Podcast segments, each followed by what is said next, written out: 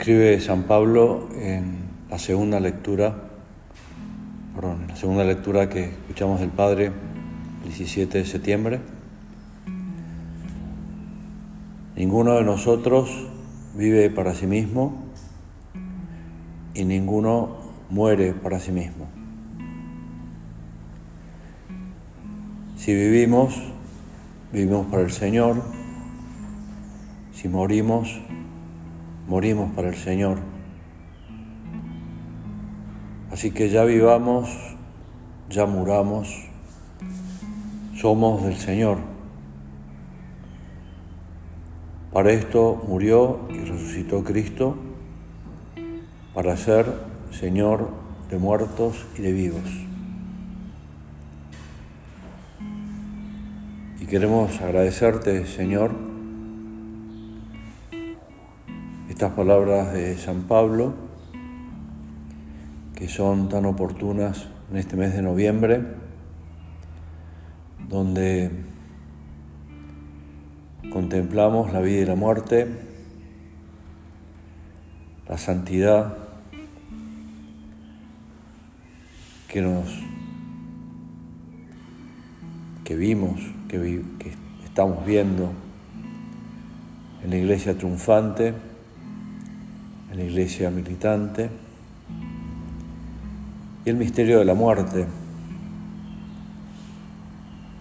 También acabamos de recordar el Día de los Fieles Difuntos y ahora aprovechamos también, Señor, para pedirte por todos esos que ya han partido y que están esperando que vos y yo les enviemos una indulgencia o varias indulgencias y ganemos para ellos porque ellos no pueden, por sí mismos ya no pueden hacer mérito, pero nosotros sí. Y te queremos pedir que también nosotros ahora vivamos para vos, y cuando vos nos llames, también morir para vos.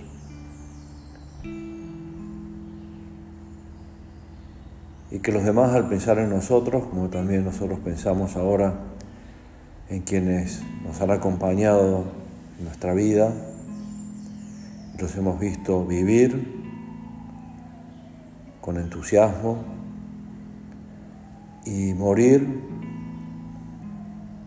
con la mirada puesta en vos, a veces sin darse cuenta porque ya ese último tiempo, desde el punto de vista humano, estaban inconscientes, o morir sabiendo que en pocos días, pocas horas, pocos minutos iban a presentarse ante tu tribunal. Gracias Jesús por esos ejemplos de vida, por esos testimonios vivientes, por esa teología vivida, como le gustaba recordar a San Juan Pablo II, de tantas y tantos que viven a nuestro alrededor. Vivir para el Señor, morir para el Señor, porque ese Jesús que nos acompaña ahora en el sagrario y siempre, dentro de nuestras almas en gracia, es, murió y resucitó por nosotros. Esta es una realidad, nos comentaba el Padre, que la fe nos recuerda con frecuencia. Y por eso intentemos, luchemos, esforcémonos cada día por ser más de Dios, por ser más del Señor, sabiendo que Él cuida siempre de nosotros, porque somos de Él. Él nos cuida con un amor que es omnipotente, un amor que todo lo puede.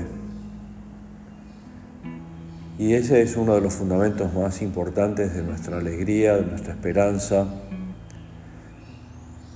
de nuestro buen humor, nuestra visión sobrenatural de afrontar cada día con esas ganas de darte alegrías. Uno de los primeros carteles grandes que vio San Juan Pablo II cuando vino a Paraguay estaba en la salida del aeropuerto y decía, queremos ser tu alegría.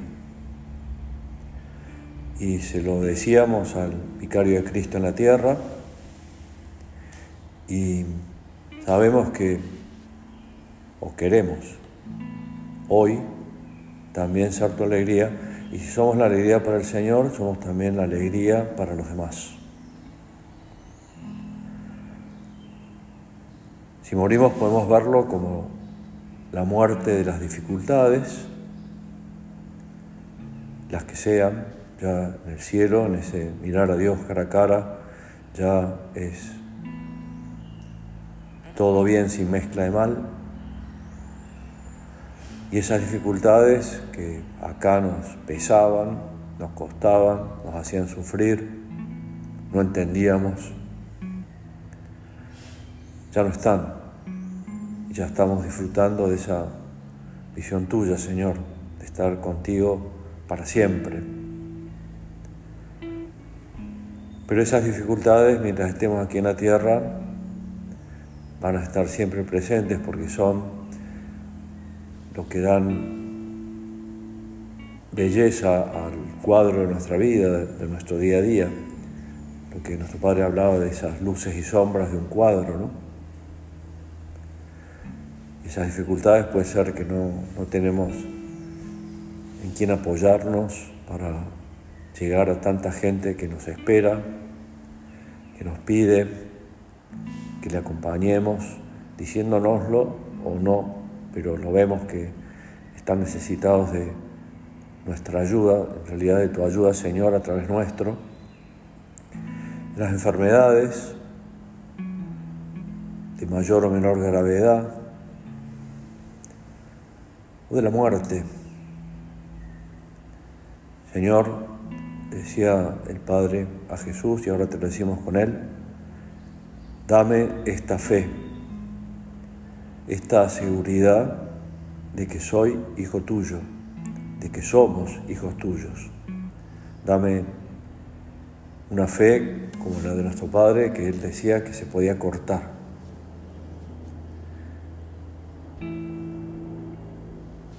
a veces es, bueno y que cuánto bien nos hace repasar, leer, recordar dificultades de otras personas, porque a veces nosotros nos ahogamos en un vaso de agua, en nuestras dificultades, en nuestros problemas, y no nos damos cuenta que si comparamos nuestras nuestros problemas con los problemas de los demás, realmente los nuestros quedan muy atrás. Cuando estuvo el padre en Nueva Zelanda, se levantó un padre de familia y le fue contando al padre con, con gran confianza, con gran transparencia, algunas de las cosas que había pasado los últimos años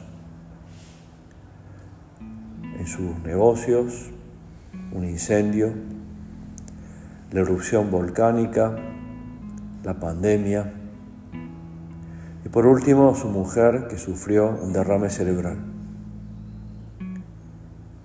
Y le decía al padre, desde hace tres años mi trabajo profesional consiste en cuidar de ella. Y estaba ahí, la señaló, se le mostró al padre. Ahora está conmigo y gracias a Dios está mejorando y nuestros negocios empiezan a recuperarse. Y uno dice, y mis dificultades de estos últimos tres años, por poner el mismo tramo que le contó este señor al padre, cómo las he afrontado hoy, cómo las miro, El padre, como siempre, escuchaba y miraba con cariño a este hijo suyo, y desde el escenario los bendijo a él, a su señora, y les dijo, entre otras cosas, mientras escuchaba la historia, lo que me vino a la mente fue la filiación divina. Sabernos hijas e hijos de Dios es el fundamento del espíritu del Opus Dei y del mismo cristianismo. Por tanto, las dificultades y las pruebas nos hacen semejantes a Cristo en la cruz, que eligió aceptar libremente el sufrimiento. La filiación divina nos ayuda a aceptar el dolor con alegría.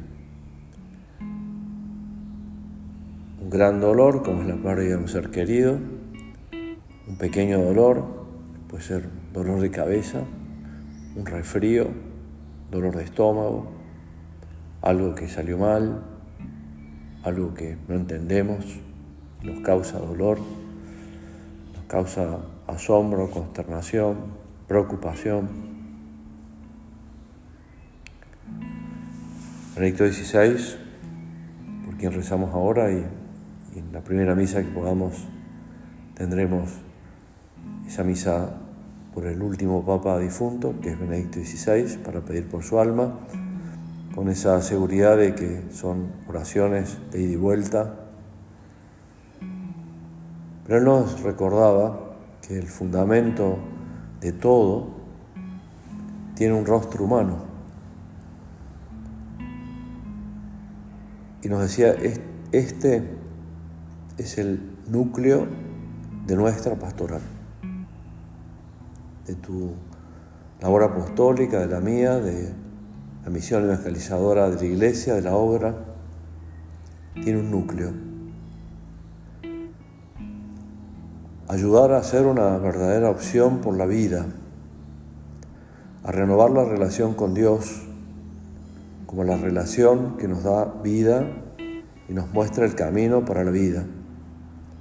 Así amar de nuevo a Cristo, que siendo el ser más desconocido, al que no llegábamos y que permanecía enigmático, se convirtió en un Dios conocido, un Dios con rostro humano, un Dios que es amor. Y ahora mientras hablamos con vos, Señor, también queremos preguntarnos si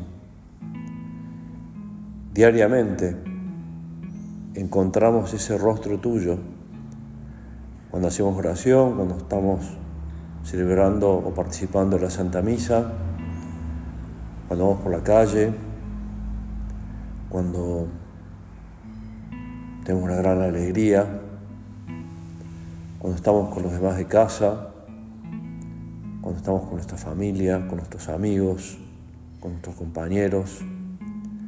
Vemos, queremos ver, con tu gracia, Señor, y con tu ayuda, Madre nuestra, el rostro humano de Jesús, tu rostro humano, Señor. Sabiendo que te hiciste hombre, padeciste y moriste en la cruz, resucitaste gloriosamente por mí, por cada uno de nosotros. Pero pasaste por la cruz.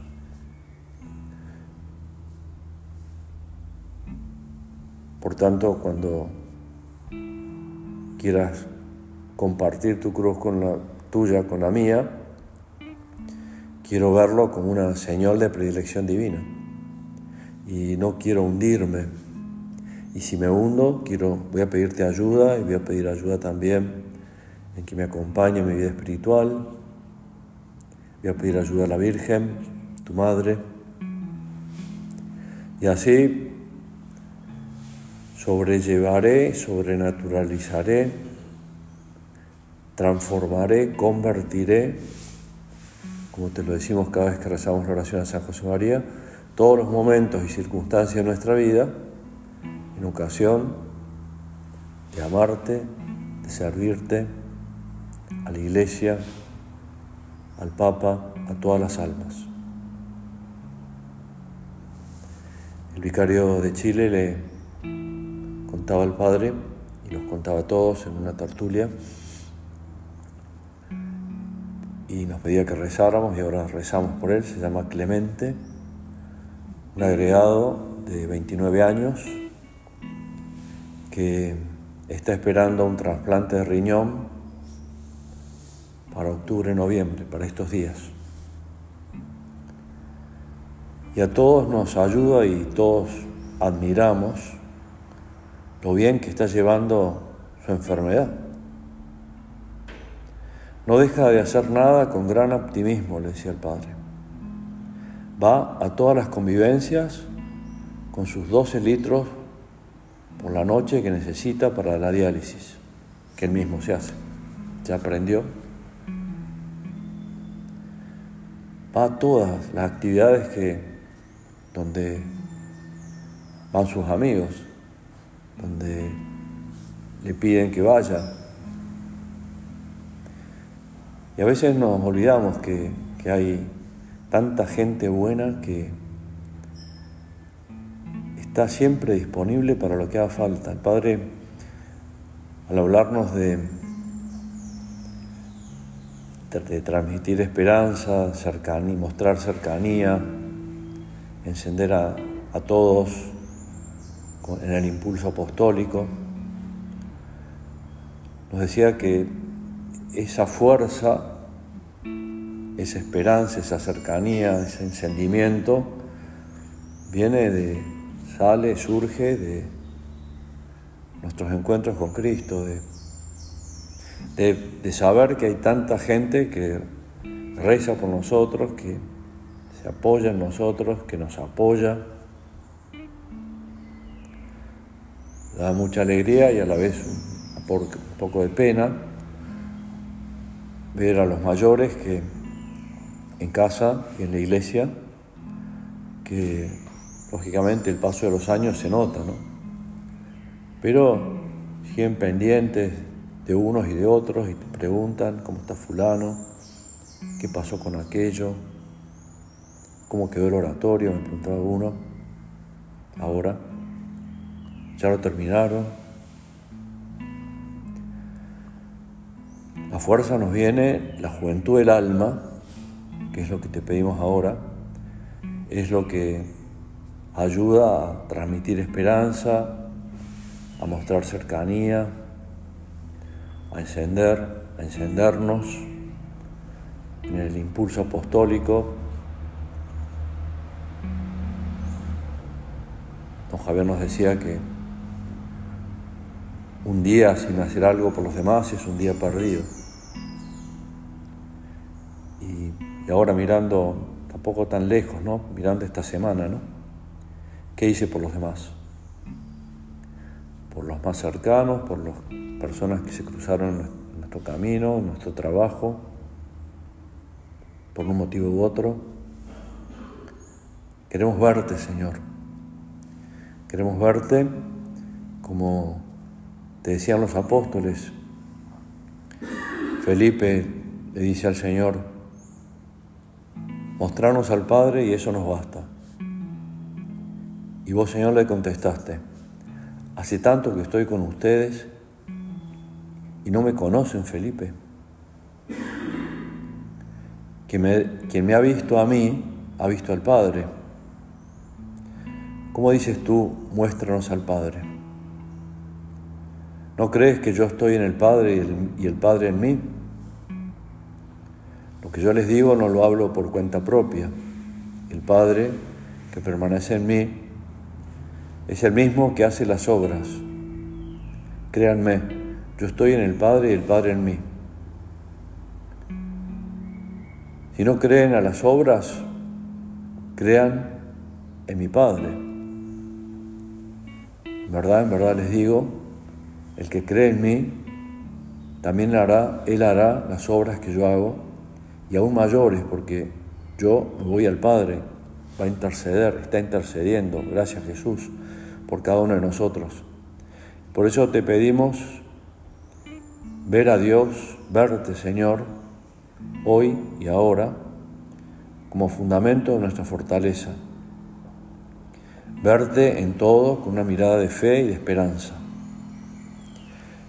Y así podemos, podremos pensar, como el Padre nos está proponiendo, los próximos 100 años de la obra. Haremos un balance de estos primeros 100 años, gracias Señor, en estos años que nos quedan, que son pocos, hasta el 2028, y, y también proyectaremos la obra en los siglos, y concretamente en el siglo venidero, mirando a nuestro Padre, mirando a las primeras, a los primeros de la obra, mirando porque ellos miraron, mirándote a vos Señor y mirando el ejemplo de los primeros cristianos. Y así conservaremos algo que los mayores lo tienen grabado a fuego en el alma de el espíritu de los pioneros. Cuando estuvo el padre en Australia, perdón, en Filipinas, se levantó uno de los primeros que comenzó en, Filipinas y le dijo, padre, ahora yo estoy jubilado. En otro momento el padre nos decía, el jubilado puede decir, padre, soy jubilado y ya mis amigos están todos muertos, ya no tengo que hacer. Y siempre hay que hacer cosas para hacer, siempre. Entonces le decía, después de largos años de trabajo, ahora estoy jubilado. ¿Cómo mantener el espíritu de los pioneros? Incluso cuando caemos en la cuenta de que no estamos dando precisamente los primeros pasos en nuestras vidas. Y el padre le contestó, el espíritu de la obra no depende de la edad. Nuestra juventud puede incluso crecer si nos mantenemos cerca de Jesucristo. Cuando sentimos cansancio y fatiga, necesitamos renovarnos y volver a ser jóvenes porque el amor es siempre joven. Es la juventud del alma. Es la juventud de, de querer tratar de cada día mejor a Jesús.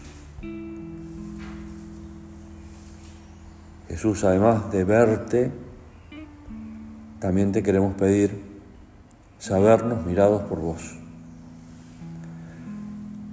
Porque ahí está nuestra seguridad. Como un chico chico, ayer estábamos con tantos padres jóvenes que sus hijos se sienten seguros porque está su Padre cerca. Esa es nuestra seguridad, esa es nuestra certeza, esa es la gran motivación para el día a día, para este rato de oración, para la Santa Misa que tendremos en pocos minutos, prescindiendo de los resultados porque Dios actúa como quiere, cuando quiere, como quiere, y a veces vemos ese resultado, otras veces no lo vemos, queda entre Dios y nosotros, Dios y cada uno. El Padre nos contaba que a don Álvaro le, le contaron en una oportunidad que una persona se había bautizado, que una persona adulta, ya por eso vale la pena todo el trabajo realizado. Y cuando vino nuestro padre a la región, estando sus primeros días en la chacra, le comentó al padre Emilio, con solo que uno se confiese en estos días, ya está justificado este viaje, esas tres semanas que estuvo, una confesión un bautismo, un volver a la vida de la gracia. Y eso nos hará también tener una visión más realista del día a día, ¿no? Cuánto bien podemos hacer, cuánto mal podemos hacer.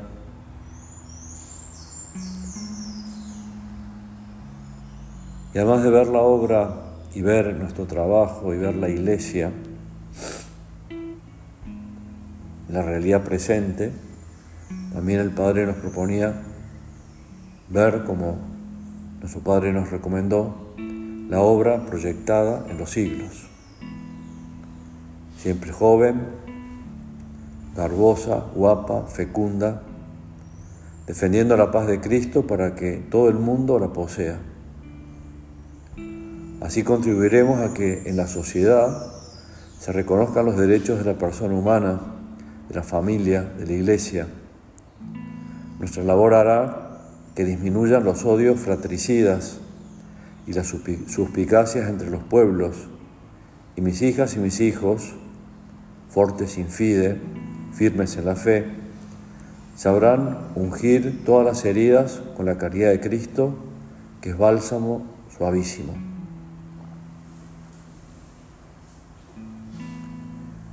Y parece que nuestro Padre desde el cielo nos vuelve a decir lo que dejó escrito en camino, de que tú y yo nos portemos como Dios quiere, no lo olvides, dependen muchas cosas grandes.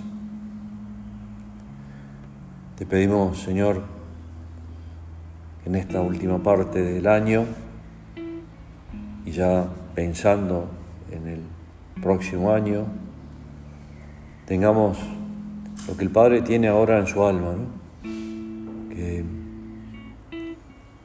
nos lo ha contado, está escrito en la carta Nuevo Milenio Neunte de San Juan Pablo II. Queremos mirar con agradecimiento el pasado, con entusiasmo el presente y con esperanza el futuro que también el Padre nos dice, se podría resumir en esas palabras de don Álvaro, esa ejaculatoria que usó tanto, ¿no? Gracias, perdón, ayúdame más. Te pedimos, Madre nuestra, que nos ayudes a ser en el lugar donde estamos, en el ambiente en el cual nos movemos, con las personas con las que vivimos, sembradores de paz y de alegría, porque vos sos nuestra esperanza.